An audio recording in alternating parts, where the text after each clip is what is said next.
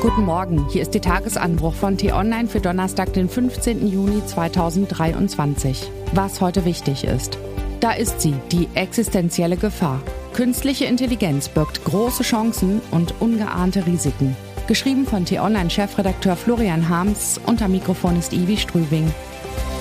Die Piloten wussten nicht, wie ihnen geschah. Wie von Geisterhand neigte sich die Nase der Maschine zu Boden, ganz egal, wie sehr die beiden im Cockpit an den Steuersäulen zerrten und welche Schalter sie umlegten, um die Kontrolle über das herabrasende Flugzeug zurückzuerlangen. Die Boeing donnerte der Erde entgegen und zerbarst beim Aufprall, kurz nach dem Start in Addis Abeba. Niemand an Bord der Passagiermaschine überlebte. Genauso wie schon fünf Monate zuvor, als eine Boeing desselben Typs nicht mehr auf die Aktionen der Crew reagierte und sich vor Indonesien ins Meer stürzte. Als hätte sie einen eigenen Willen. Mittlerweile weiß die Welt, was die Piloten nicht ahnen konnten. Ein automatisches System zur Flugstabilisierung, dessen Existenz in den Bordhandbüchern noch nicht einmal Erwähnung fand, kam mit fehlerhaften Messwerten eines Sensors nicht zurecht. Die Automatik zwang die Maschine gnadenlos nach unten. Die hilflosen Piloten wurden vom System übersteuert. Sie und ihre Passagiere hatten keine Chance.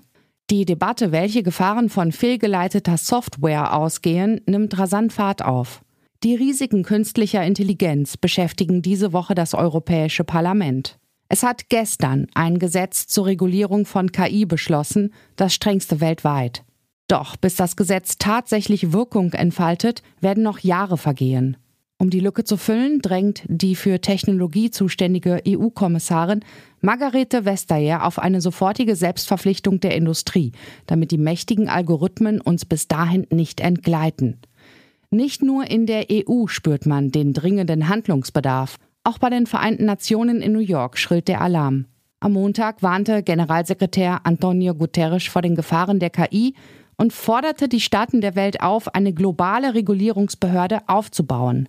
Führende Köpfe aus der Forschung zur künstlichen Intelligenz, aber auch die Chefs der wichtigsten Unternehmen in diesem Bereich fordern eine Debatte über das enorme Risiko, das von der neuen Technologie ausgeht.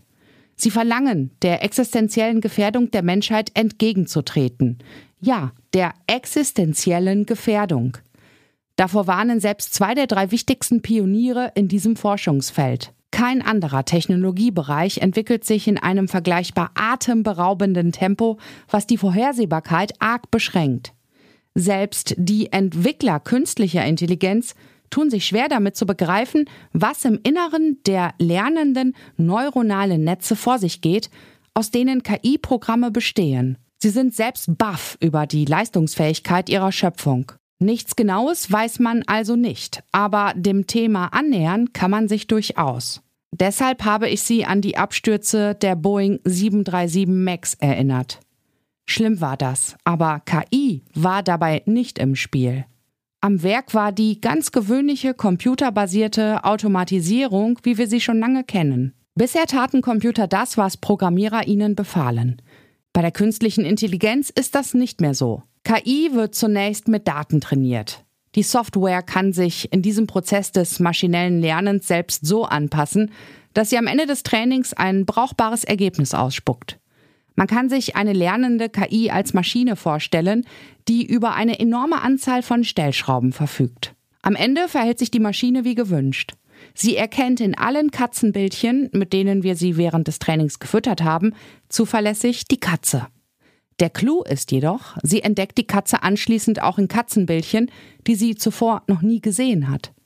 Die trainierte KI verwendet das abstrakte Konzept Katze bei der Beurteilung von Fotos. Sie hat gelernt. Das ist nicht länger das Werk der Programmierer. Die haben die lernfähige Struktur geschaffen, aber von da an verändert sich das Programm von selbst. Die Software absorbiert die Erfahrungen, die sie sammelt und passt sich an, erst durch Training, später durch ergänzendes Feedback. Man kann lange darüber diskutieren, ab wann man für diese Lernfähigkeit den Begriff der Intelligenz verwenden darf. Die Intelligenz oder wie auch immer wir das nennen, ist vor allem künstlich. Ein Konstrukt aus Zahlen und mathematischen Funktionen läuft nicht der menschlichen Intelligenz hinterher. Es hat keine Hoffnungen und Wünsche, sondern löst ein Optimierungsproblem. Eine KI tickt anders als wir und vor allem tickt sie sehr schnell. Sie kann bald Millionenmal mehr als wir. Mehrere künstliche Intelligenzen desselben Typs können unterschiedliche Lernerfahrungen machen und, anders als Menschen, das Gelernte blitzschnell untereinander austauschen. Dann können sie aber Milliarden Mal mehr als wir. Die lernenden Maschinen können ihr Wissen direkt vererben. Ja, sie sind anders als wir, aber immens leistungsfähig. Überholen ohne einzuholen. So könnte man die zunehmenden Fähigkeiten der KI umreißen. Das ist die existenzielle Gefahr, vor der die Experten uns warnen. Sie verlangen, dass wir jetzt aufpassen, damit wir am Ende nicht die Dummen sind, wenn wir das Heft des Handelns und die Kontrolle über die Maschinen plötzlich nicht mehr in der Hand haben. Zum Beispiel über Flugzeuge, Drohnen oder gar Atomraketen. Was heute wichtig ist. Der Bundestag debattiert in erster Lesung über das Heizungsgesetz der Ampelkoalition. Im Kanzleramt trifft sich Olaf Scholz mit den Ministerpräsidenten. Sie sprechen über den Ausbau der Energienetze, schnellere Planungs- und Genehmigungsverfahren sowie die digitale Verwaltung. Klingt dröge, betrifft aber das Leben von Millionen Menschen. Und was ich Ihnen heute insbesondere empfehle, bei uns nachzulesen. Die Berliner Staatsanwaltschaft hat Ermittlungen gegen Rammstein-Sänger Till Lindemann eingeleitet. Recherchen meiner Kollegen Ricarda Heil und Steven Sova zeigen, das Groupie-System um den 60-jährigen Rockstar ist noch komplexer als gedacht. Den Link dazu finden Sie in den Show Notes und alle anderen Nachrichten gibt es auf t-online.de oder in unserer App. Das war der T-Online Tagesanbruch, produziert vom Podcast Radio Detektor FM.